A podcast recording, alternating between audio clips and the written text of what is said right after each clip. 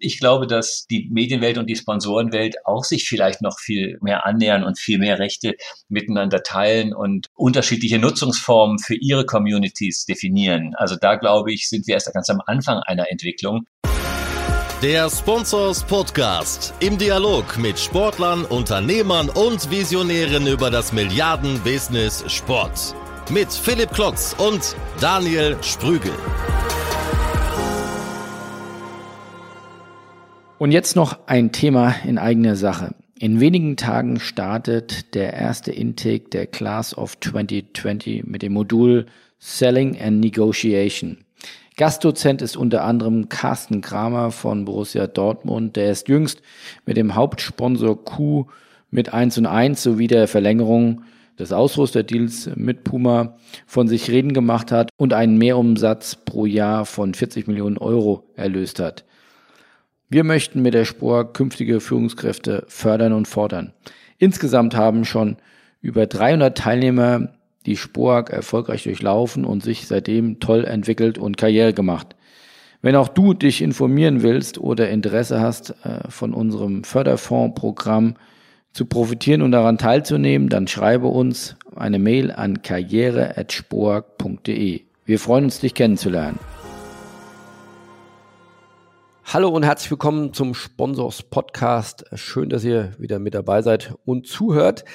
Ich sitze heute im virtuellen Studio äh, zusammen mit Stefan Kürten. Er ist Executive Director der Eurovision bei der Europäischen Broadcast Union, bei der EBU, vielleicht ist ein bisschen besser bekannt. Er macht das schon äh, seit sehr langer Zeit sehr erfolgreich. Ähm, darüber wollen wir natürlich mit ihm reden, aber auch, äh, wir hatten äh, vor kurzem ein, ein sehr intensives und spannendes Gespräch in St. Gallen auch über die Rolle des Sports. Und auch da haben wir gesagt, darüber muss es doch mal äh, länger und ausführlicher gesprochen werden. Und ähm, das sind die zwei großen Themen, mit denen ich über die ich mit äh, Stefan Kürten reden will. Hallo und herzlich willkommen nach Genf. Hallo, Herr Kürten. Hallo, hallo. Vielen Dank, Herr Glatt. Nehmen Sie uns doch mal mit, Herr Kürten, was ist die EBU und was ist Ihre Aufgabe dort, äh, wenn ich zumindest bei LinkedIn richtig geguckt habe, seit 19 Jahren und zwei Monaten?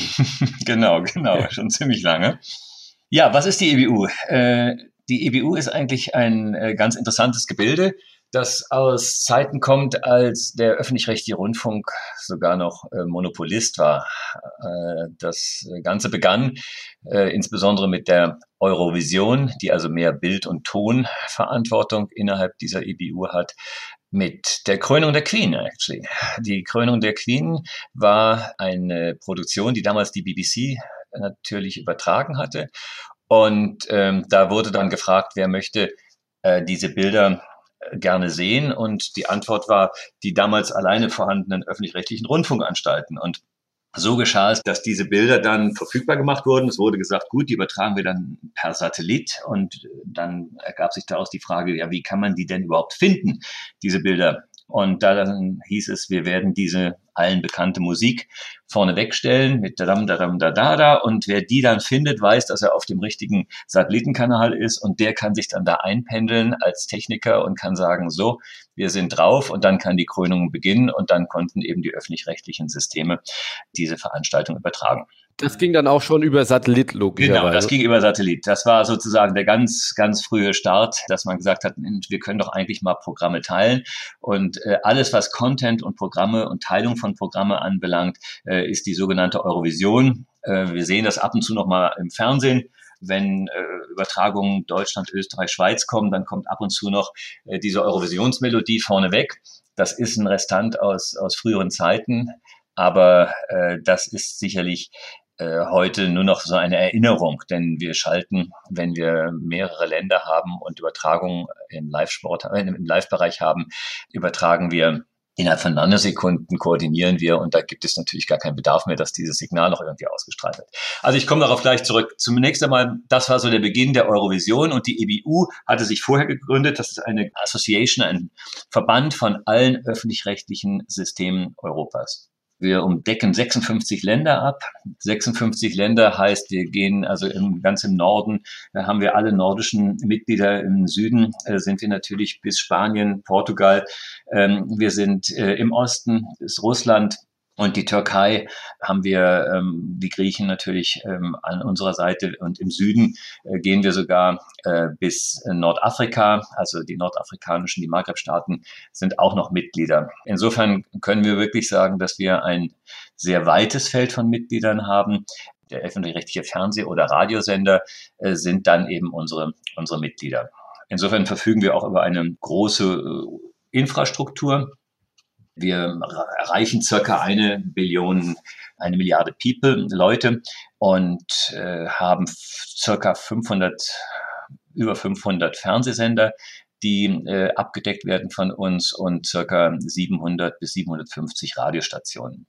Also, Aber wie können Sie, wenn ich da kurz reingrätschen darf, wie können Sie eine Milliarde Menschen erreichen, wenn in Europa doch nur 500, 600 Millionen Menschen leben? Weil wir auch dann noch assoziierte Partner haben. Und wir haben assoziierte Partner, die weltweit agieren. Wir haben Partner in, in China, wir haben assoziierte Partner in Afrika, wir haben assoziierte Partner in den Vereinigten Staaten. Mhm. Also insofern sind wir auch dann global aufgestellt. Und äh, die Aufgabe der EBU besteht äh, zunächst mal darin, dass wir eine Koordinationstätigkeit übernehmen, also wenn man den reinen Verband ansieht. Das heißt, wir haben bestimmte technische Aufgaben, ähm, will das jetzt nicht zu, zu kompliziert machen, aber äh, wir zum Beispiel bestimmen für alle öffentlich-rechtlichen Systeme, was ist HD, High Definition Fernsehen oder sonstige Sachen. Und wenn das eben in, in, in Genf oder von der, von der EBU geprüft wird und gesagt, das ist jetzt für uns der europäische Standard, dann richtet sich eigentlich die Industrie auch danach. Das gilt für Kameralinsen oder Kameraqualität, äh, Übertragungsqualitäten und sonstiges. Also es ist eine rein technische Koordinationsstelle, die auch von uns geleistet wird, von der EBU geleistet wird. Darüber hinaus natürlich Vertretung, Interessensvertretung für öffentlich-rechtliche Systeme inklusive äh, Lobbying und Promotion in, in Brüssel. Dann äh, haben wir eine zumindest europaweit, aber auch assoziiert weltweit agierende Radioprogramme, in der wir überwiegend Live-Übertragungen von klassischen Sendern, klassischen äh, Konzerten machen, aber auch von Live-Konzerten äh, im Pop- äh, und im, im Jazz-Bereich. Dann gibt es natürlich den eben genannten schon Song Contest, den Eurovision Song Contest, der bei uns im Medienbereich agiert. Der heißt Eurovision Song Contest, weil er über das Netzwerk äh, weltweit übertragen wird und ähm, hat sich inzwischen natürlich als eine der größten Unterhaltungssendungen der Welt etabliert. Also ziemlich groß diese Tätigkeit. Wir treffen uns dann mit den Mitgliedern äh, jährlich und äh, werden die und gehen diesen Aufgaben nach, koordinieren das und äh, sind in dem Sinne in verschiedenen Segmenten Radio, Fernsehen, Technologie, Governance und Juristerei tätig. Meine Tätigkeit seit, äh, wie gesagt, ich seit 2001 in der Tat bin ich ähm, hier bei der bei der EBU, ähm, hat so mehrere Stationen durchlaufen. Ähm, ursprünglich komme ich aus vom vom ZDF, bin von Hause aus Jurist und wollte eigentlich immer Journalist werden. Ähm, habe dann im ZDF angefangen für den Chefredakteur, der damaligen Chefredakteur Klaus Bresser, äh, zu arbeiten, weil der einen Juristen suchte und sagte, die Welt wird sich verändern. Und er hatte recht, denn es kam dann 89, als ich anfing, begann der Einheitsprozess. Und ich hatte das große Glück, dass ich ähm, eigentlich meine Interessen äh, mit der Juristerei, insbesondere mit dem Staatsrecht, gut verbinden konnte und den Einheitsprozess äh, auf ZDF-Seiten begleiten konnte. Wir haben dann äh, nach dem Einheitsprozess den Zusammenbruch eigentlich des Ostblocks gehabt, was ähm, natürlich auch faszinierend war und ich dabei sein konnte und durfte. Wir hatten den Golfkrieg, wir hatten dann eben die deutsche Einheit also wir hatten ein sehr buntes Feld und dann kamen dazu eigentlich immer mehr Sportrechte, weil äh, der Chefredakteur äh, für, im ZDF für Politiksendungen äh, und für Sport zuständig war. Und da wurde mir gesagt, äh, Sie sind doch Jurist, machen Sie doch vielleicht auch die Sportrechte. Und so kam ich eigentlich immer mehr in den auch in den Sportrechtebereich rein und wurde dann stellvertretender Sportchef äh, vom ZDF und habe in dieser Funktion auch äh, die EBU oder das ZDF äh, in der EBU vertreten.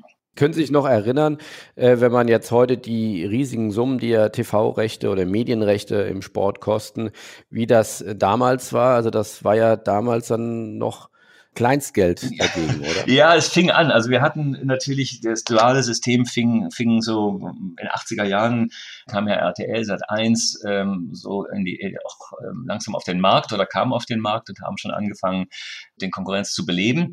Aber klar, damals waren die bestimmte Summen relativ oder sehr gering. Wir hatten natürlich mit Fußballweltmeisterschaften und Europameisterschaften und sonstigen eine, ähm, eine, ein, ein sehr gutes Portfolio. Also wenn ich mich jetzt erinnere, der ersten Biathlon-Vertrag, den ich damals in Mitte der 90er Jahre unterzeichnete, äh, noch auf der ZDF-Seite, das waren, äh, ja, das waren, glaube ich, 70.000 Dollar für die Weltrechte. Das hat sich verändert, kann ich mal sagen. Das hat sich also deutlich verändert und die Beträge sind ein paar Nullen dazugekommen. Ein paar, viele Nullen dazugekommen. Und ähm, es zeigt aber, dass man mit dem öffentlich-rechtlichen System doch auch wachsen kann und den Sport eben sehr interessant machen kann ich bin dann eben äh, von den Sportchefs Europas gewählt worden, dass ich als, als Chairman oder Präsident äh, der europäischen Sportchefs diese Rolle einnehmen sollte. Habe ich dann auch ähm, gemacht und bin bis 2001 auch Chairman des sogenannten Sports Assemblies und Sports äh, Committees, also der gesamten Versammlung der Sportchefs Europas, auf der Mitgliederseite äh, geworden.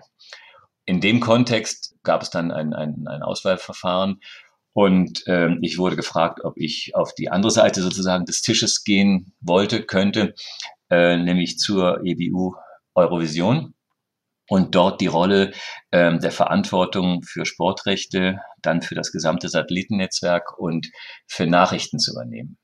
Das war natürlich eine, eine sehr große Herausforderung für mich und für, sehr interessant, weil es sowohl Sport als auch Nachrichten abdeckte.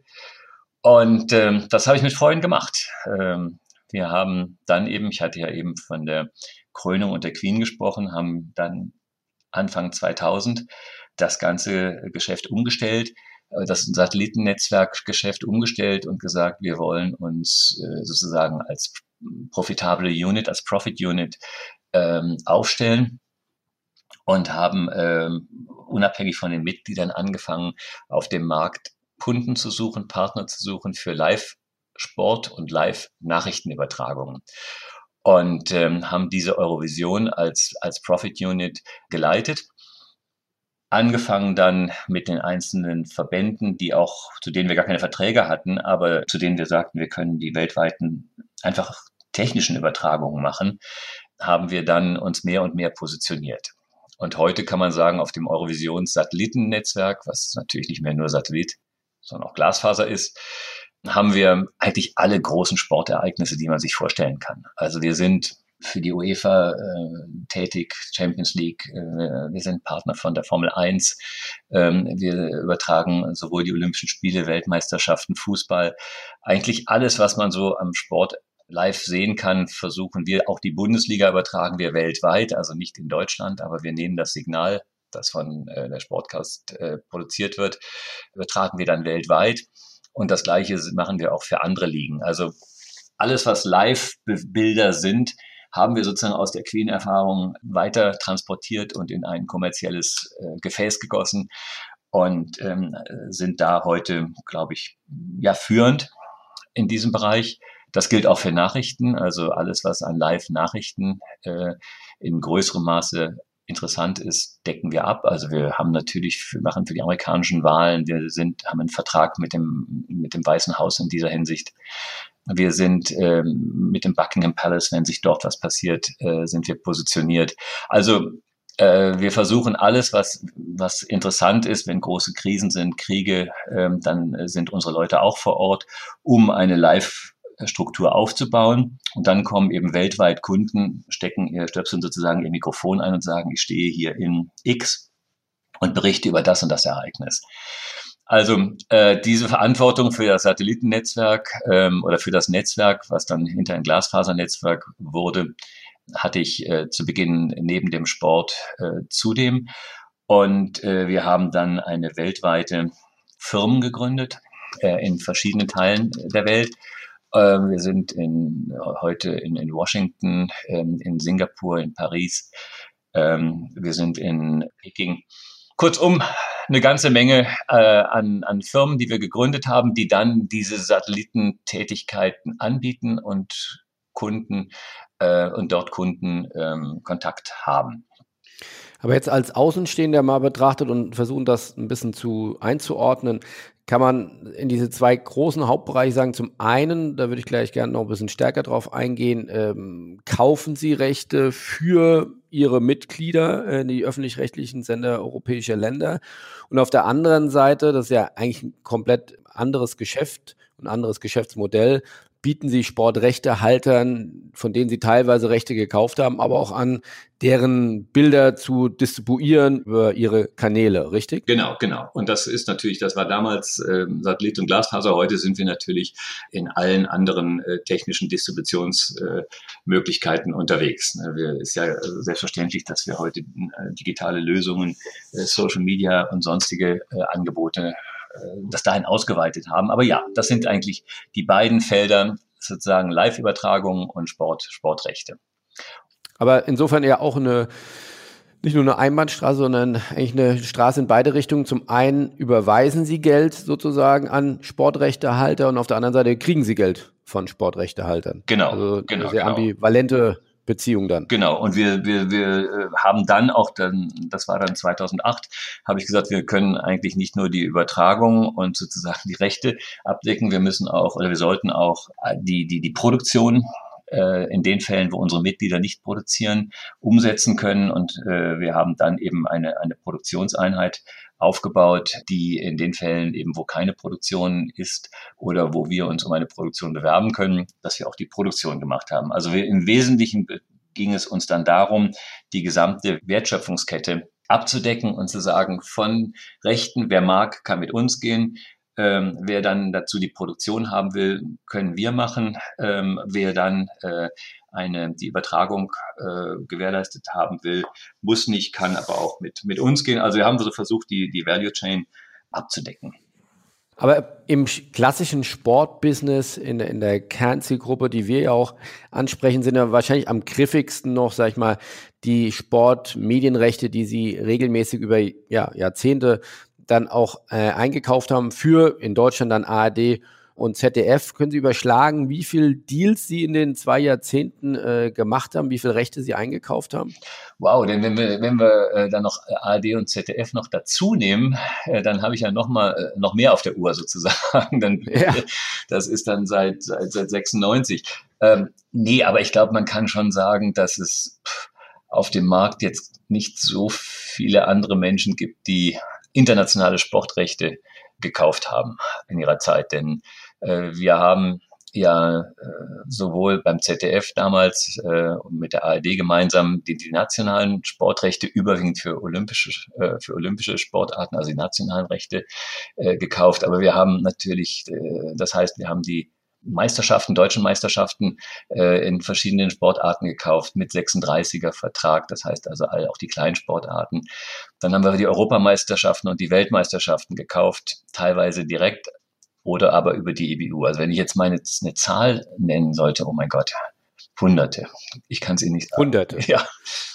Und das heißt, wie, wie kann ich mir das vorstellen? Dann äh, gehen Sie einmal mit einem sehr großen Klingelbeutel einmal im Jahr äh, rund äh, zu, zu BBC, ARD und, und äh, diesen sehr demütigen Anstalten, ja, wie ich mir das vorstellen kann. äh, und die drücken ihnen dann ja hunderte von Millionen in die Hand, sagen, kauf mal gute Rechte ein oder wie, wie läuft sowas? ich wünsche, das wäre so. Äh, ist, ist ein, ein bisschen komplizierter, weil es einen Prozess gibt, äh, dass wir natürlich in Verhandlungen, eigentlich in zweiseitigen Verhandlungen immer stehen. Wir stehen einmal in der Verhandlung äh, mit einem Verband, und auf der anderen Seite mit äh, den, den Mitgliedern, die daran interessiert sind. Also das heißt, äh, wir kriegen eine in den Verhandlungen eine Idee äh, über einen äh, zu erzielenden oder zu erwarteten erwartenden Marktwert. Oder wenn es ein Tender Procedure gibt, äh, bereiten wir ein Angebot vor, das wir dann in der Tat mit den einzelnen Mitgliedern verhandeln. Und ähm, wir haben natürlich eine relativ, nee, eine sehr große Business Intelligence ähm, und Erfahrung und harte Daten, ähm, sowohl Einschaltquoten, äh, Nutzungsverhalten, Medaillen, in anderen Bereichen gezahlte äh, Beiträge, Rechtekosten, äh, die wir dann heranziehen, um eine Bewertung vorzunehmen. Und äh, diese Bewertung äh, ist für uns dann der Maßstab in den Diskussionen mit der BBC, mit ARD, ZDF und sonstigen. Da haben wir nicht immer die gleiche Meinung. Aber das ist auch okay so. Und äh, da wird dann eben mit den Mitgliedern verhandelt. Und am Ende haben wir eine Gruppe von sozusagen 10, 20, 30, manchmal 40 Kernmitgliedern, die sagen, wir sind bereit, ähm, zu dem dann zwischen uns vereinbarten Betrag den als Garantie hinzulegen. Und ähm, das ist dann ein Teil eines des, des, des, des Rechtepaketes oder der ähm, Länder, die wir dann abdecken. Darüber hinaus haben wir ein, ein agenturähnliches Verhalten für die Länder, die, wo wir kein Angebot oder nur ein unzureichendes Angebot von unseren Mitgliedern bekommen haben. Äh, da gehen wir selbst ins Risiko und äh, schaffen somit eine meistens europaweite Abdeckung und ein europaweites Angebot abzugeben oder sogar ein, ein weltweites Angebot abzugeben. Und dann treten wir in Verhandlungen mit dem Rechtehalter, hoffen dann zum Erfolg zu kommen. Und über welche Summen, äh, wenn Sie sagen Hunderte äh, von Rechten eingekauft, also das stelle ich mir ja sehr aufwendig äh, vor. Und auf der anderen Seite, äh, auch solche Prozesse oder Verhandlungen sind ja teilweise sehr flexibel. Wenn dann äh, die UEFA, die FIFA oder auch kleinere Verbände dann sagen, ihr müsst noch mal nachlegen und dann muss ich schnell wieder die roten Telefone nach London, nach Mainz, nach äh, genau. äh, Rom glühen lassen. Äh, Jungs, ihr müsst noch mal nachlegen, es reicht nicht. Ja, genau. Und die haben natürlich dann auch ihre eigenen, ihre eigenen Aufsichtsgremien und sonstiges. Also da ist schon in dem Sinne muss eine, eine relativ gut funktionierende Kommunikationslinie da sein, die sich natürlich bei uns sehr eingespielt hat. Und darüber hinaus ähm, muss natürlich auch Vertrauen bestehen es ist auch so, dass wir ungefähr die Schwierigkeiten in internen Abstimmungsprozessen einschätzen müssen, um auch eine realistische Zeitlinie zu haben. Also das ist in der Tat so, dass das nur mit einer sehr präzisen, auch internen Kommunikation funktionieren kann, weil natürlich nicht äh, ich jetzt hier äh, mit allen telefoniere, sondern wir haben ein Team, das sehr gut eingespielt ist, das äh, sowohl regional als auch thematisch Spezialisten beinhaltet und die dann eben diese Telefonate und die Verhandlungen mit den äh, mit den Mitgliedern führen und oder den Verbänden. Können Sie denn eine Zahl überschlagen oder zumindest eine Annäherung, äh, oder wir können es ja gemeinsam dem nähern, wo Sie sagen, also da gehen dann schon kumuliert, gepoolt pro Jahr mindestens äh, ein Milliardenbetrag über den Tendertisch? Unterschiedlich. Das hängt natürlich davon ab, äh, in welcher, also welch was im, im, was im Portfolio ist. Wenn sozusagen die Olympischen Spiele und die Fußball-Weltmeisterschaften äh, dabei sind, ist es, sind es äh, sehr große Beträge. Und da hängt es dann auch wiederum ab, bieten wir für ganz Europa, bieten wir für Teile Europa, sind zum Teil ähm, die großen Sender ausgeschlossen, äh, weil, die, weil die Verbände sagen, wir wollen es direkt machen. Also die Variablen ähm, sind in der Tat können die Milliarde erreichen oder über, äh, übersteigen oder eben im Bereich von mehreren hundert Millionen. Also das ist variabel. Pro Jahr. Also das heißt pro Jahr irgendwo zwischen 500 Millionen bis 1,5. Sagen wir, je nachdem, es hängt ja immer davon ab, äh, wie gesagt, was für Portfolios bei uns oder in dem Jahr sich realisieren. Äh, ich würde sagen zwischen, sagen wir mal mehrere hundert Millionen und ähm, und und über kann auch wenn es mit Olympischen Spielen ist, können wir gleich mal drüber reden, ähm, ist es sicherlich über eine Milliarde. Ja. Dann kann man sagen, in knapp 20 Jahren äh, EBU sind dann bestimmt mehrere, vielleicht sogar zweistellige Milliardenbeträge über Ihren Schreibtisch gegangen. Wow, muss man, da müsste ich jetzt mal rechnen. Also das kann ich Ihnen nicht. Wir lassen es einfach mal so stehen. Klingt auf jeden Fall gut. Klingt auf jeden Fall gut der Moneyman im, im europäischen TV-Rechte-Bereich. Äh, genau, äh, lassen Sie uns über Olympische Spiele, aber auch überhaupt über die Entwicklung der Sportmedienrechte äh, reden. Ähm, Stichwort Biathlonrechte für 70.000 eingekauft heute, eher wahrscheinlich 70 Millionen. Ist diese Vervielfachung des Werts von Sportrechten, wo stehen wir da Ihrer Meinung nach? Sind wir da am Peak oder geht, das, geht das Wachstum weiter? Ich finde, wir haben eine sehr interessante Entwicklung durchlaufen. Das, äh, wenn ich mir so die Geschichte oder jetzt meine äh, Epoche angucke, wir hatten es ja kurz am Anfang schon gesagt, gab es ja so eine, äh, mal ganz früher noch eine, eine Monopolistenstellung, die ich schon gar nicht mehr so richtig erlebt habe, weil ich erst Ende der 80er Jahre dann äh, zum, zum ZDF gekommen bin. Und da waren ja RTL und Sat1 schon, schon, wie gesagt, auf dem Weg.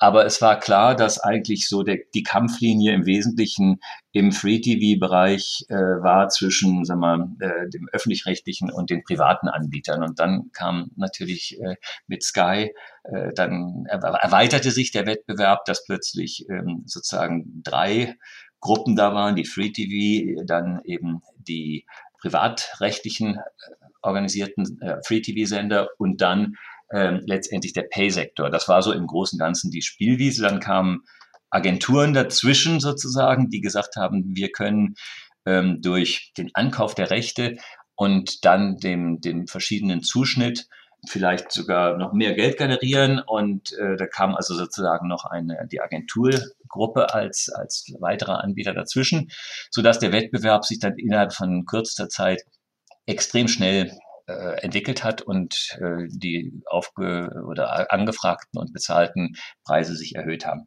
Das hat sich im Laufe der Jahre dann äh, wieder weiterentwickelt. Wir haben dann eine Zeit bekommen, in der es mehr eigentlich um, um den Shareholder Value ging. Das heißt, es haben sich mehr die Agenturen zwischen Sender und Anbieter äh, geschoben und haben gesagt, wir machen äh, globale Deals oder äh, europaweite Deals und ähm, es ging dann zunehmend in den Bereich, kann ich mein Shareholder Value äh, erhöhen, indem ich äh, möglichst langfristig äh, Verträge abschließe und dann als Eigentümer, als Investor die ganze Firma weiterverkaufe und mich eigentlich gar nicht mehr so richtig um äh, den, die Refinanzierung kümmern muss, weil das dann mein Nachfolger, der nächste Eigentümer schon machen muss. Also da hat sich dann nochmal also die Strategie vollzieht ja Sky heute noch.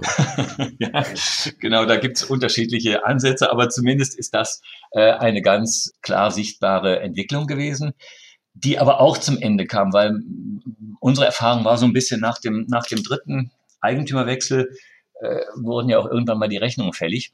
Und, ähm, und da hat sich dann, haben sich dann manche vielleicht verkalkuliert oder haben gedacht, da geht noch eine, eine Runde. Dieses Modell nicht mehr so attraktiv war. Also es sind ja auch ein paar Firmen dann ähm, aus unterschiedlichen Gründen aus dem Geschäft gegangen im Agenturbereich, äh, einfach weil die, weil die Profitabilität nicht in dem Sinne da war.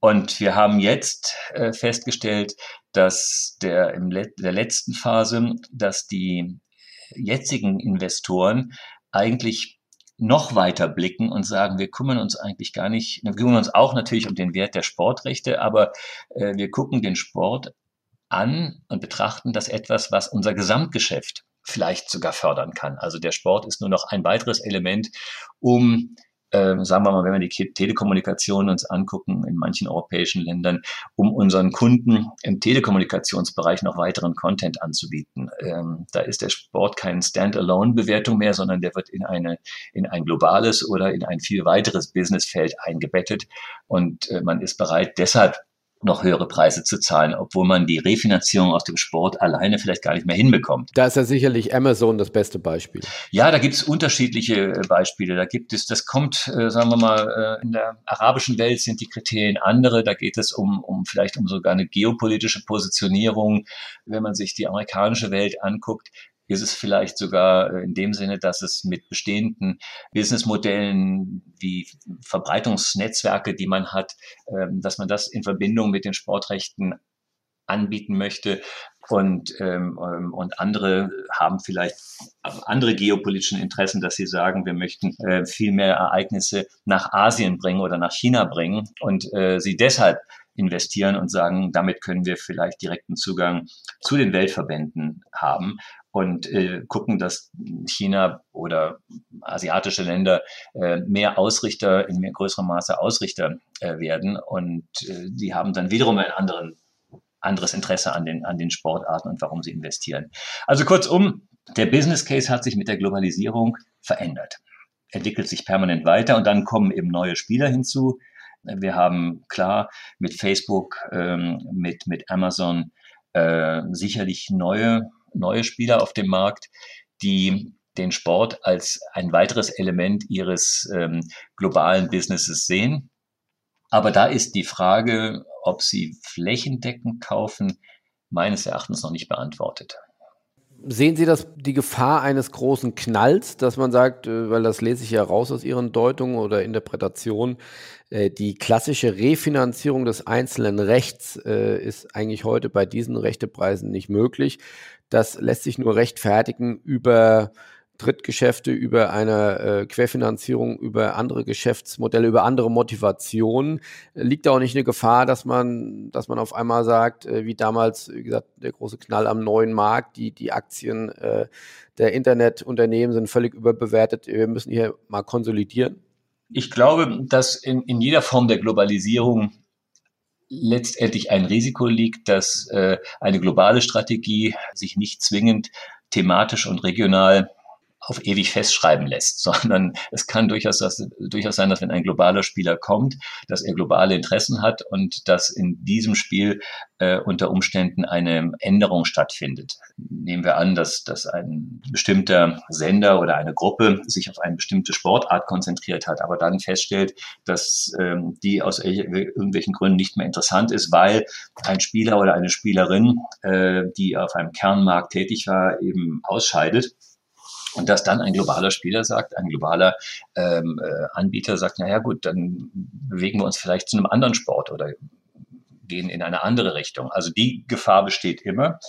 Beim Fußball sicherlich, der hat eine Sonderrolle. Ähm, das ist was ganz Besonderes. Ähm, und man wird sehen, wie weit sich das dort entwickelt. Aber im Großen und Ganzen, jetzt, wenn ich ähm, mir die Sportarten, die, die olympischen Sportarten angucke, ist zumindest die Gefahr, dass vielleicht irgendwann auch das Interesse erlahmt. Ähm, das Interesse ähm, auch bei den, bei den ähm, Bürgern in Europa. Und Europa ist nach wie vor der Kernanbieter und der Kernfinanzier und das Rückgrat für, für die olympischen Sportarten. Und äh, das ist im Moment vielleicht sogar ein kulturelles Element, dass wir in Europa äh, aufgrund unserer Verbände und, und der Art, wie äh, sehr der, der Sport in unserer Gesellschaft verankert ist, ähm, ist dieses Interesse da. Also ähm, die Europameisterschaft, die, die Leichtathletik, die Schwimmer, die Turner, das sind alle Sportarten, die in Europa nach wie vor eine große Attraktivität haben, aber letztendlich auch nur, wenn und sofern man sie auch gut sehen kann. Und wenn sie plötzlich nicht mehr sichtbar sind, weil sie hinter einem Decoder verschwinden oder auf einer digitalen Plattform, die vielleicht nicht für jeden erreichbar ist oder leicht erreichbar ist, könnte es sein, dass das Interesse erlahmt und dass dann auch die, das ganze Finanzierungsmodell für einzelne Verbände schwieriger wird. Wie beurteilen Sie die Sachlage, dass aus deutscher Brille zumindest betrachtet äh, die öffentlich-rechtlichen Sender kaum noch bei großen Rechten zum Zug kommen? Also wir haben vorhin die Olympischen Spiele angesprochen, da hat Discovery zugeschlagen. Wir haben äh, die DFB, da hat die RTL-Gruppe äh, zugeschlagen. Wir haben äh, jetzt Champions League, äh, da schlagen The Zone und Amazon zu. Also man hat das Gefühl, äh, das ist eher nur noch die Ausnahme und nicht mehr die Regel, wie es früher war, dass ARD und ZDF äh, die, die tiefsten Taschen und, und äh, die besten Verbindungen haben. Ja, also ich glaube, dass nach wie vor ähm, ARD und ZDF äh, sehr, sehr gut positioniert sind. Also die, die Olympischen Spiele ähm, sind ja bei ARD und ZDF. Und äh, der Zuschlag ist vom IOC äh, in der Tat über Discovery erfolgt, aber Discovery hatte mit Sicherheit äh, die Verpflichtung, ähm, auch äh, die großen Sender einzubinden. Und wenn ich mir, da ich den großen Vorteil habe, ganz Europa äh, plus, aber insbesondere Europa sehen zu können, ähm, kann ich verbindlich sagen, dass ohne den öffentlich-rechtlichen Rundfunk die Olympischen Spiele äh, keinen Bestand äh, in, in Europa hätten. Also äh, da ist, ist es eindeutig, dass das Rückgrat äh, für die Olympischen Spiele und ich glaube auch für die olympischen Sportarten äh, nach wie vor eindeutig der öffentlich-rechtliche Rundfunk ist. Wenn Sie sich anschauen, die Leichtathletik, Europameisterschaften, Weltmeisterschaften, nationalen Meisterschaften, die Schwimmen, selbst die Reiter, all diese Verträge, die gesamte Wintersport, ähm, Biathlon, äh, Ski, äh, Weltmeisterschaften, äh, die Weltcups, all das sind klassische Sportevents, die sich im öffentlich-rechtlichen Rundfunk wiederfinden. Da sind manchmal Agenturen zwischengeschaltet, die es an die öffentlich-rechtlichen verkaufen, oder es sind, äh, ist die EBU, die dann an die öffentlich-rechtlichen verkauft. Ausnahmen sind, in der Tat, Sie haben es gesagt, äh, eine Entwicklung, dass jetzt für die Europameisterschaften im Fußball neue Anbieter kommen. Ob die alleine diese Rechte nutzen werden oder ob sie vielleicht nicht doch äh, in eine Sublizenzierung mit dem Öffentlichen. die Deutsche Telekom zum Beispiel. Genau, genau. genau. Ob die nicht ja. vielleicht doch am Ende in eine Sublizenzierung kommen, weil sie sagen, so ganz alleine können wir das auch nicht stemmen. Äh, das werden wir noch sehen. Aber ich glaube, bislang führt im Kern am öffentlich-rechtlichen Rundfunk äh, im Sport kein Weg vorbei. Das ist für Fußball Bundesliga und sonstiges sicherlich, sicherlich mit Abstrichen zu, zu sehen und ganz bestimmt auch in der Champions League. Also die UEFA hat ja ein sehr ähm, aggressives, äh, eine sehr aggressive Vermarktung, in der sie bereit sind, äh, auch äh, für manche Wettbewerbe nur hinterm Pay-Decoder zu verschwinden. Was die langfristigen Auswirkungen sind, weiß ich nicht, aber ich glaube, dass das Free TV, um es mal so zu sagen, im Sport in Europa äh, nach wie vor der Kernbereich bleibt, um eine Verankerung äh, in der Gesellschaft äh, zu behalten. Okay, also wir bleiben da natürlich dran. Da gibt es natürlich große Entwicklungen, wie gesagt, wie wir gerade schon angeschnitten hatten, von der Deutschen Telekom mit den Euro 2024 Rechten über die Champions League. Ich habe jetzt ja auch in Kitzbühel, da haben wir uns ja hm. äh, auch kurz äh, getroffen beim Hahnenkammrennen, auch mit Gileron Epstein gesprochen von der UEFA. Also der, der freut sich natürlich über eine fast eine Verdopplung der, der Einnahmen ja. äh, im, im nächsten Zirkel äh, in Deutschland für die Champions League. Äh, das steht natürlich auf der anderen Seite. Auf der einen, also auf der einen Seite zurück oder, oder fast ausschließlich nur noch ins Pay-TV. Auf der anderen Seite die Einnahmen, äh, man konnte es ja kaum für oder man wollte es nicht für möglich halten. Stichwort die Frage, die uns ja eben gerade umtrieben hat, äh, sind wir am Peak? Und man denkt, nein, jetzt verdoppelt sich das dann nochmal. Also das ist ja dann schon eine Entwicklung, wo man sagt, wow, äh, hätte man so wahrscheinlich nicht prognostiziert. Also in der Tat äh, bleibt Free TV und, und öffentlich-rechtlicher Rundfunk relevant für bestimmte Sportarten und äh, ist der Kern. Aber, und das ist mir wichtig hervorzuheben, das geht natürlich alles nur, wenn man nicht mehr auf dem klassischen Modell basierend weiterarbeitet, sondern wir haben uns und wir müssen uns permanent verändern. Ansonsten funktioniert es nicht mehr. Das heißt, wir müssen auch viel mehr als zuvor, und das haben wir auch begonnen, Rechte teilen, in Partnerschaften gehen, äh, verstehen, wie man auf anderen neuen Wegen junges Publikum anderes Publikum erreicht und ähm, andere Einheiten schafft. Und das, glaube ich, ist eine ganz große Herausforderung, äh, die wir äh, alle angehen und die wir auch leben. Das heißt, wir gehen natürlich in Partnerschaften mit Snapchat oder mit allen anderen sozusagen Anbietern, um ein möglichst breites Publikum zu erreichen. Also reiner Standstill und zu sagen, so wie es war, muss es bleiben, äh, ist sicherlich ähm, ein, ein, ein Todesurteil da müssten wir, und da arbeiten alle dran und arbeiten auch schon die, an diesen Partnerschaften und ähm, die werden ja auch schon gelebt. Und das ist für uns sicherlich eine ganz wichtige Herausforderung für die Zukunft. Also der öffentlich-rechtliche Rundfunk als Backbone, aber dann mit sehr, sehr, sehr vielen flexiblen neuen Wegen der Verbreitung. Reagiert man denn auf Seiten der öffentlich-rechtlichen Sender, dass man sagt, wir müssen mehr Geld in die Hand nehmen, um mitzuhalten? Glaube ich nicht, dass das äh, eine, eine Lösung ist. Also dazu sind die Mittel, die Finanzmittel der Sender insgesamt, und das gilt jetzt nicht nur für den öffentlich-rechtlichen Rundfunk, das gilt für, glaube ich, die klassischen äh, Anbieter, überhaupt für die Sender ins, insgesamt nicht. Es glaube ich, die Zukunft liegt eher in einem vernünftigen Teilen und, und Miteinander, in dem verschiedene Budgets von verschiedenen Anbietern zusammengepackt werden und diese dann letztendlich die mal, finanziellen Erwartungen und Möglichkeiten der Verbände erfüllen. Ich glaube nicht an signifikante Steigerungsraten in dieser Hinsicht. Aber glauben Sie, die Top-Rechte an sich werden in Zukunft noch mehr Einnahmen bringen? Gut, wir sagen seit Jahren nein. Äh, und immer wieder gibt es eine neue, eine neue Entwicklung, weil ein neuer Spieler dazukommt, weil jemand, äh, ein Investor meint oder glaubt, er könnte, er könnte äh, doch noch mal mehr Geld herausholen. Gleichwohl gehe ich davon aus, dass ähm, mal, außerhalb des Fußballs sicherlich in Einzelfällen und je nach Markt gewisse Steigerungsraten möglich sind, aber nicht extrem. Also das kann ich mir nicht vorstellen.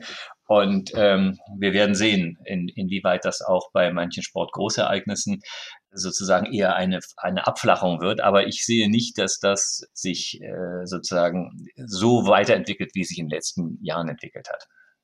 Gut, da ist dann der Wunsch der Vater des Gedankens, aber irgendwann muss ja auch eine Grenze erreicht werden. Ja, und wie gesagt, die, man kann ja auch vielleicht neue Wege finden. Also ich denke mir, wir haben eine, ein sehr traditionelles Verständnis davon, was sozusagen Medien leisten können, äh, was Sponsoren leisten können. Äh, ich glaube, dass die Medienwelt und die Sponsorenwelt auch sich vielleicht noch viel mehr annähern und viel mehr Rechte miteinander teilen und unterschiedliche Nutzungsformen für ihre Communities definieren. Also da glaube ich, sind wir erst ganz am Anfang einer Entwicklung und ähm, das kann sicherlich auch nochmal neue Revenue Streams für die äh, Rechteanbieter bedeuten. Ein Blick vielleicht auch noch mit Ihrer Expertise auf die aktuelle Bundesliga Rechteausschreibung. Da steht der Tender ja auch kurz bevor. Haben Sie eine Prognose, wo es hier hingehen kann? Ach, ich glaube, da möchte ich mich nicht, dazu möchte ich mich nicht äußern. Das wäre zu, zu kühn von meiner Seite aus. Also sagen wir es mal so, ich werde es mit großem Interesse verfolgen. Ganz so leicht wollen wir Sie da natürlich nicht rauslassen. Aufgrund Ihrer langjährigen Erfahrung als Rechter Einkäufer, geben Sie uns doch bitte mal einen Einblick, wie verhalten sich Sender in einer solchen Pretender Phase? Wird da gar nicht miteinander geredet oder lässt man sich schon deutlich in die Karten blicken? Also ich denke mir schon, dass innerhalb der Möglichkeiten, die ein Tender Procedure erlaubt und, und sozusagen der rechtlichen Rahmenbedingungen, äh, also ich rede hier von Wettbewerb und Absprachen, die nicht, die, die nicht möglich sind, aber ich glaube schon, dass das natürlich jeder hinhört, zuhört und Möglichkeiten auslotet. Also das ist ein schwieriges Feld, aber so wie das, wie die, wie die Struktur ist, äh, glaube ich, äh, hat jeder hat ungefähr eine Vorstellung, welches Paket für ihn interessant sein könnte. Und ähm, so wie die geschnitten sind, äh, ist jetzt äh, rollt der Ball und dann wird jeder seine Position einnehmen können. Okay, wollen wir Sie nicht weiter auf die Folter spannen. Aber ein weiteres wichtiges Thema E-Sport, äh, können Sie uns dort einen Einblick geben?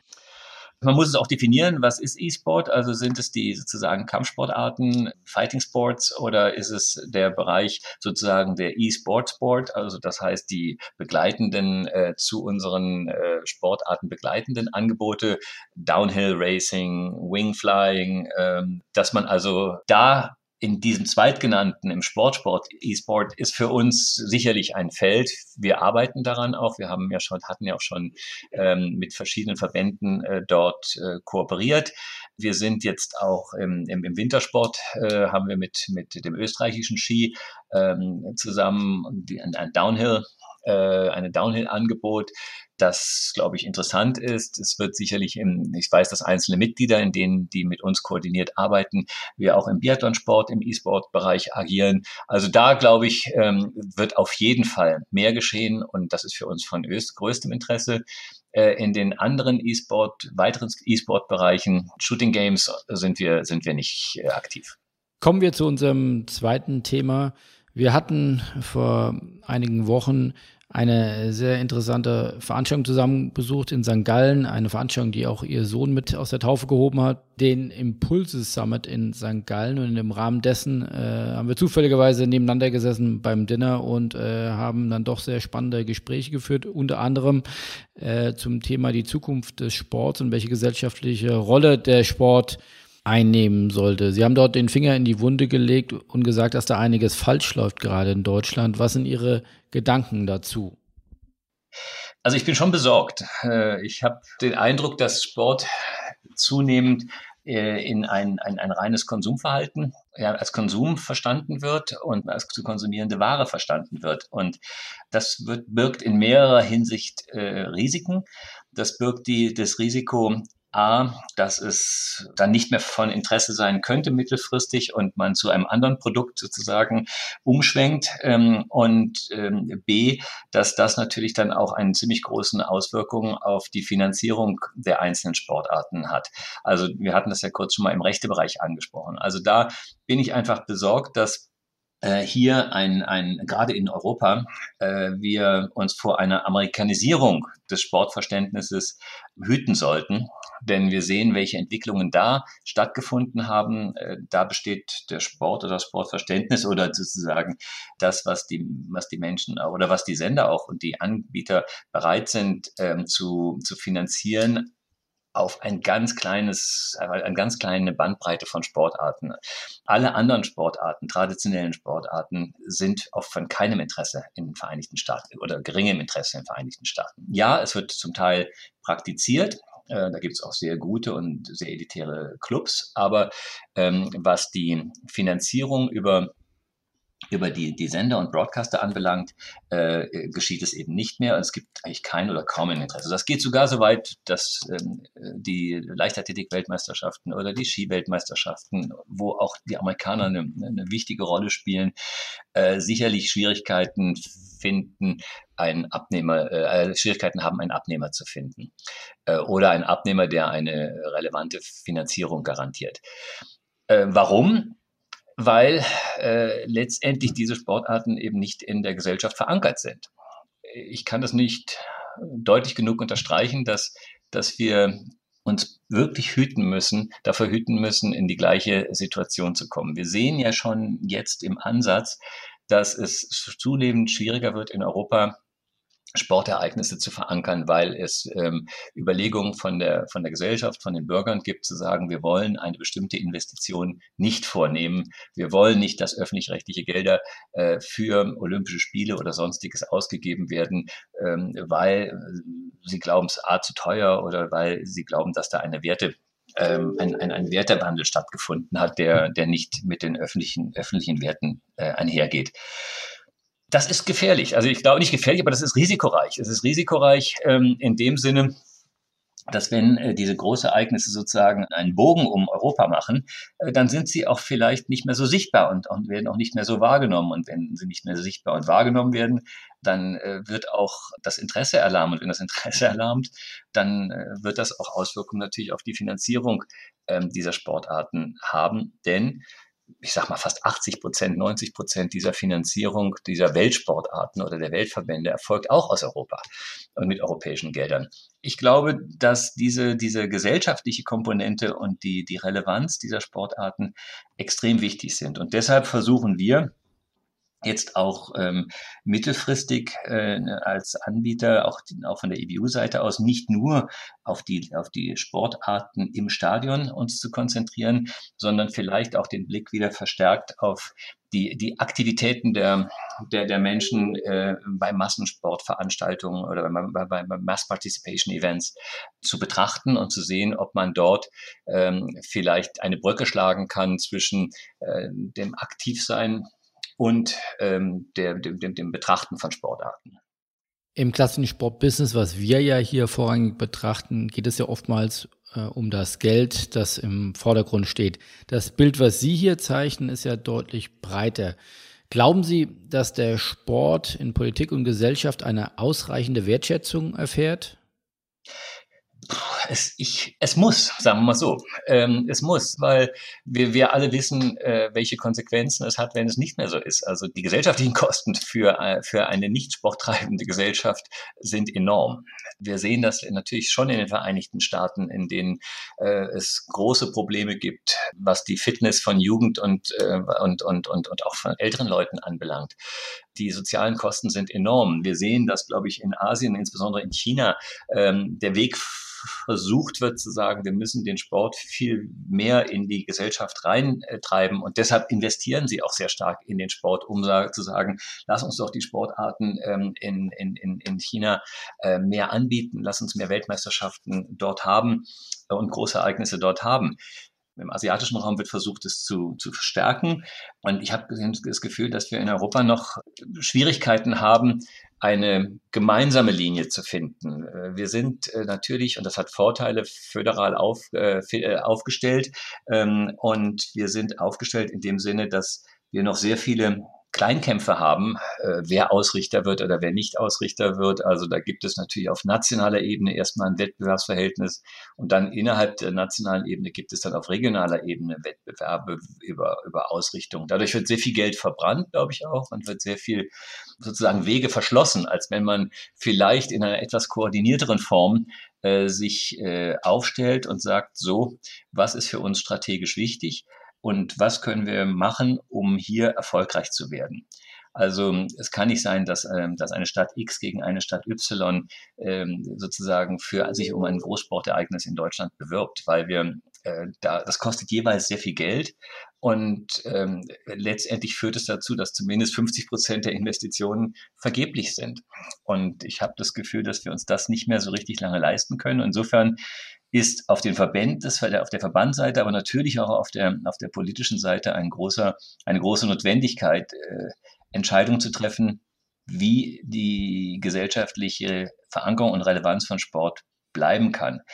Ich habe auch den Eindruck, dass sich da etwas bewegt. Also ich glaube, dass das äh, Bundesministerium des Inneren und zusammen mit dem Deutschen Sportbund äh, sind eher dabei, äh, jetzt äh, sich Gedanken zu machen, wie eine Strategie für Sportgroßereignisse mittelfristig aussehen kann. Und das ist sicherlich ein, ein guter Beginn. Und wir geben da auch unseren, unseren Input oder ich gebe da auch meinen Input äh, dazu. Aber es ist dringend erforderlich, dass wir hier den Fokus mit der Politik, Gesellschaft und Verband besser äh, gemeinsam ausrichten können als bislang. Beim Spobis habe ich dazu auch mit Stefan Mayer gesprochen. Er ist ja parlamentarischer Staatssekretär im Bundesinnenministerium und damit im Lied bei diesen Themen. Und er hat beim Showbus unter anderem darüber gesprochen, äh, was es mit dem goldenen Plan auf sich hat, dass über eine Milliarde künftig in äh, Sportstätten investiert werden soll über die nächsten zehn Jahre, aber auch über eine nachhaltigere Strategie, Großsportevents nach Deutschland zu holen. Also es tut sich was. Nehmen Sie das auch so wahr? Ja, also ich bin auch äh, von dem BMI äh, sozusagen kontaktiert worden und ähm, habe auch selbst schon äh, vor dem Sportausschuss äh, des Bundestages präsentiert, so dass ich das Gefühl habe, da entwickelt sich was. Das ist sicherlich ein Prozess. Ähm, aber äh, dieser, dieser Ansatz ist vom, von einer strategischen Ausrichtung zu unterlegen, ist sicherlich ähm, notwendig und er wird und er geschieht und ich hoffe auch, dass er zu einem Erfolg führt und nicht eben versandet, denn das wäre für uns Europäer eine wirklich äußerst negative Entwicklung und ich glaube, das würde uns auch einfach nicht gut tun. Bei Ihnen existiert ja offensichtlich eine sehr intrinsische Motivation. Wer könnte das aber von der Konstitution oder von der Institution machen? Müsste das der DOSB machen oder gibt es eine europäische Institution, die das Thema treiben kann?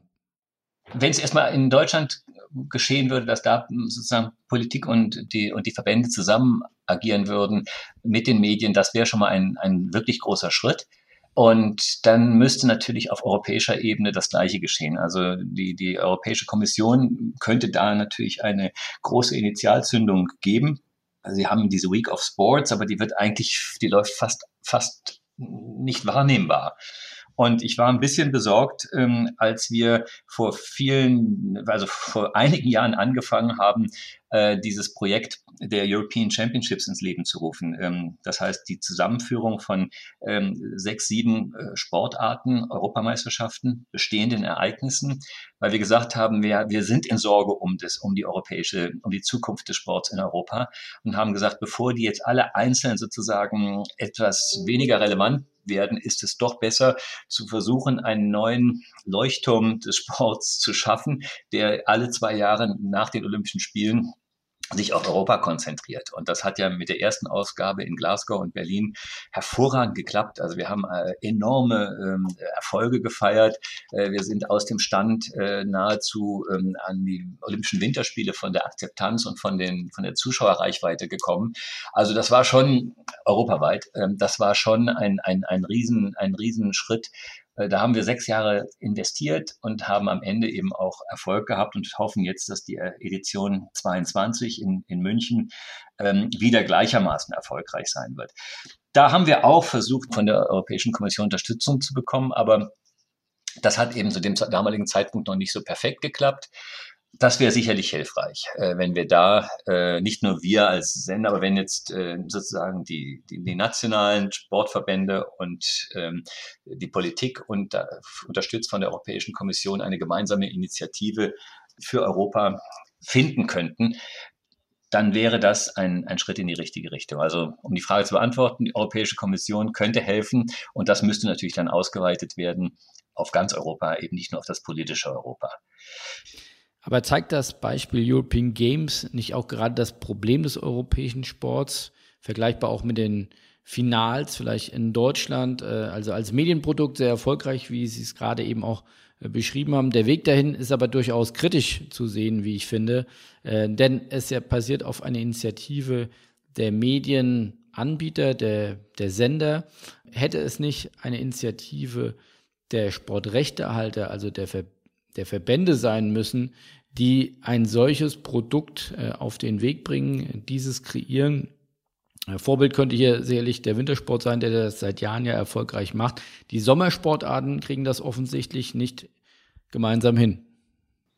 Erstmal, ich würde gerne das die European Championships nennen, denn die Games sind für uns sozusagen die Veranstaltung, die ähm, zurzeit äh, in, in Baku und ähm, äh, in, in Aserbaidschan äh, stattgefunden hat. Das ist eine Initiative, die politisch gewollt war. Äh, das ist auch gut, aber sie ist ohne Zustimmung oder nicht in Kooperation mit den Medienpartnern und ich glaube auch nicht mit den Europaverbänden äh, geschehen, so dass sie äh, letztendlich nicht die gleiche Aufmerksamkeit bekommen hat, obwohl sie sehr viel Geld kostet, ähm, wie, äh, wie erwartet. Äh, das heißt, äh, die Games sind ein neues Ereignis, ein zusätzliches Ereignis meines Erachtens zu einem schlechten Zeitpunkt, nämlich dann, wenn die Verbände und die Athleten gerade in der Vorbereitung auf die Weltmeisterschaften und Olympischen Spiele sind.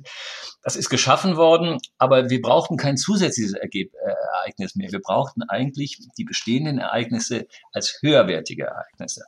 Das haben wir in den Championships gemacht. Wir haben nichts Neues geschaffen, sondern das, das Gleiche eigentlich nur zusammengeführt.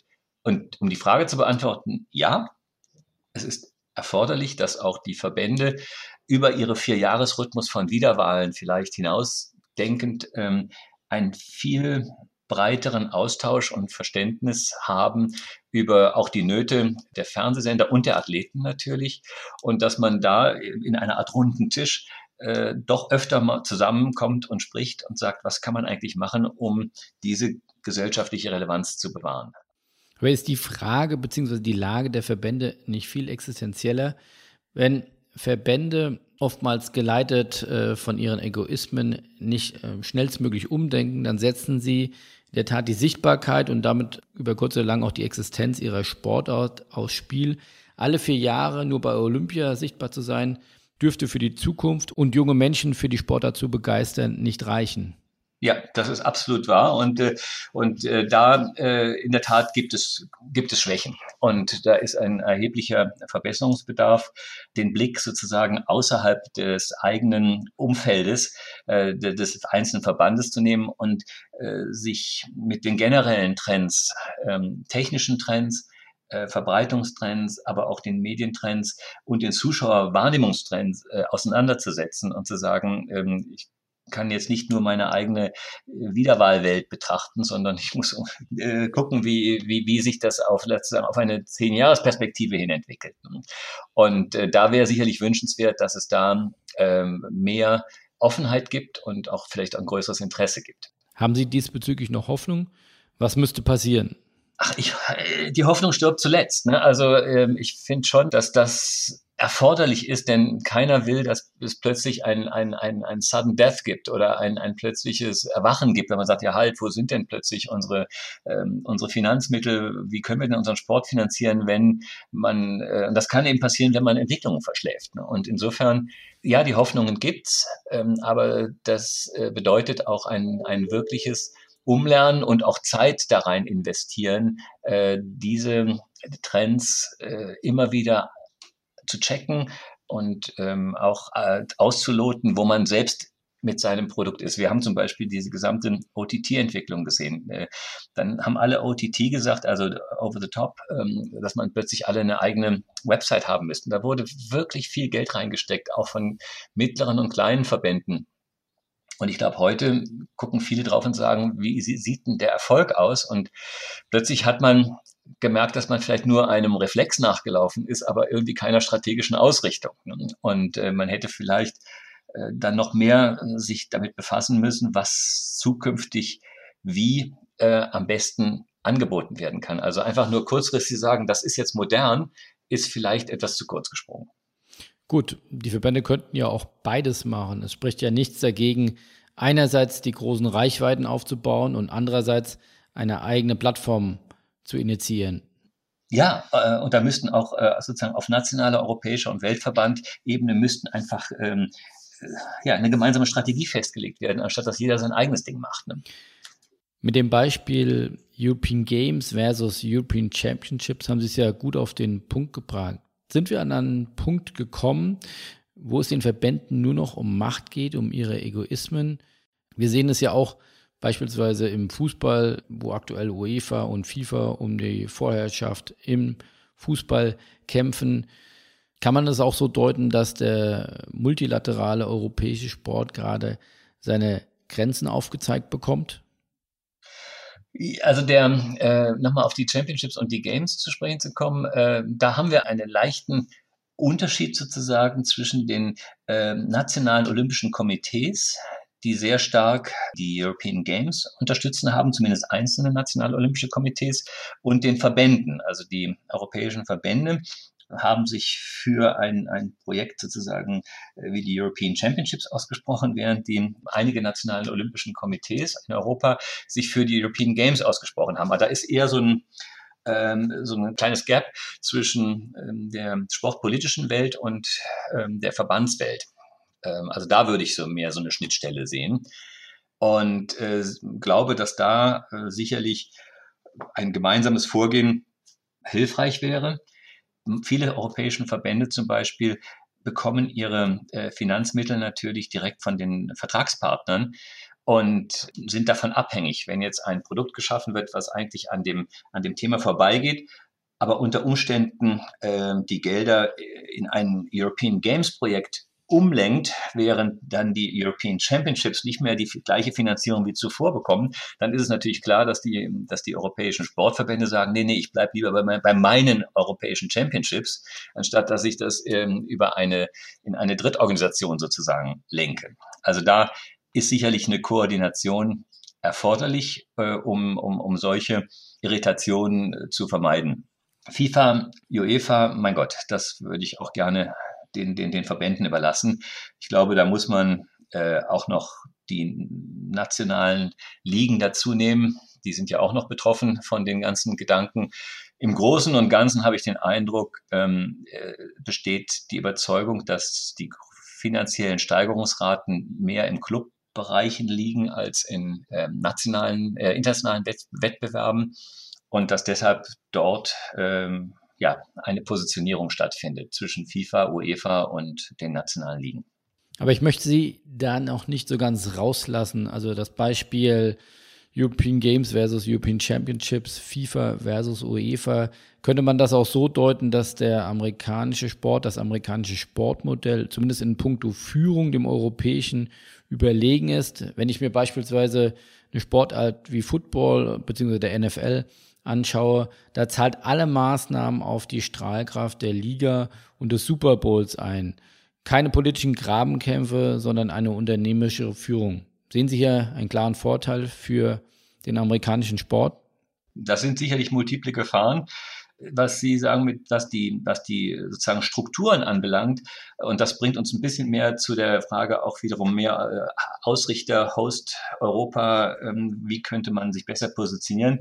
Ich glaube, diese Private-Public Partnerships, um Ereignisse oder Sportprodukte äh, besser zu positionieren. Diese Public-Private Partnerships sind Modelle, die man in Europa ähm, nochmal neu durchdenken muss. Also bisher heißt es immer das eine oder das andere zu machen. Also sprich äh, nur äh, Public Hand, die Public, nur die öffentliche Hand finanziert ist oder eben es sind private, äh, private Initiativen. Da leben die Amerikaner sicherlich andere Modelle vor. Ich glaube auch, dass das in Asien, zumindest in China, eine Rolle spielt, dass man also Public-Private Partnerships eingeht. Zum Beispiel für Ausrichtungen von Sportgroßereignissen. Die Amerikaner, wenn sie jetzt die Olympischen Spiele bekommen, werden natürlich versuchen, das profitabel zu machen. Wir betrachten das als einen Kostenfaktor. Also ich glaube, da sind noch viele Gedanken äh, zu verschwenden, um diese äh, PPPs, also Private Public Partnerships äh, zu durchdenken und neue Wege zu gehen, um, um vielleicht erfolgreicher uns im globalen Spiel zu positionieren. Auf den Fußball zurückkommt, ähm, das ist wirklich ein Thema, da möchte ich das gerne allen ähm, intelligenten und, ähm, und visionären ähm, Managern dieser Bereiche überlassen, wie, sie, wie man da am besten vorangeht. Apropos intelligente und visionäre Manager, da wollen wir den Blick doch nochmal auf Sie richten. Äh, Sie werden im Laufe des Jahres nach über 20 Jahren die EBU verlassen. Sie haben mir aber auch beim Spobus erzählt, das soll es noch nicht gewesen sein. Was haben Sie vor?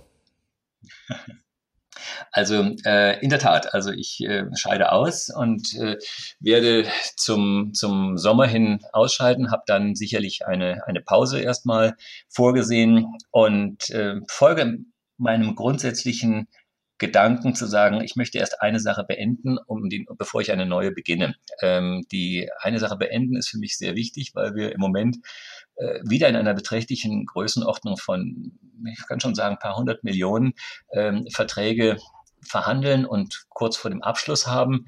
Ähm, das ist einmal, ohne da zu viel zu verraten, ähm, äh, schon geschehen im, im, Dezember mit der fünfjährigen Verlängerung, sechsjährigen Verlängerung äh, des österreichischen Skiverbands und Kitzbühel, ähm, also der Streif und allen österreichischen äh, Skirennen.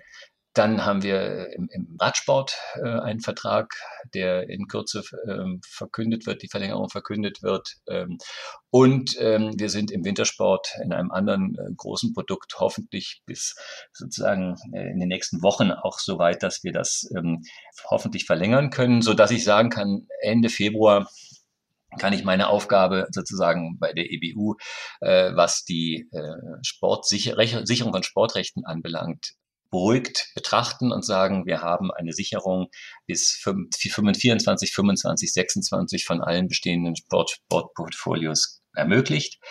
Und dann kann ich ähm, mich auf die Zukunft konzentrieren. Wohin will ich gehen? Ähm, ich werde äh, sicherlich auf dem Markt bleiben wollen. Und ähm, mich interessiert äh, genau dieser Bereich, auch den, den wir eigentlich angesprochen haben. Ich glaube, dass gerade auch ähm, in Deutschland und in anderen ähm, europäischen äh, Ländern ein und auch auf der Verbandsseite ein, ein großer Bedarf besteht von jemand, der sich auskennt im europaweiten und weltweiten Sportrechtemarkt, der darüber hinaus die Produktionserfordernisse und Bedarf äußerst gut kennt, denn das haben wir gemacht, der zudem die Distribution-Kanäle äh, sehr gut kennt, als auch die äh, sozusagen neuesten Technologien, so dass man, so gehe ich davon aus zumindest, im, im Beratungsbereich durchaus noch viel dem Markt anbieten kann. Ähm, und das gilt, wie gesagt, sowohl für die Ausrichter äh, als auch für die Verbände und äh, als auch für Investoren. Und in, in dieser Schnittmenge äh, möchte ich mich gerne dann positionieren. Das heißt, eine neue Firma gründen oder als Einzelkämpfer beratend zur Seite stehen? Nein, sicherlich, ähm, also Interesse sicherlich ist, ist größer aufzubauen. Okay, dann sind wir gespannt, was Sie vorhaben und werden das mit Interesse verfolgen.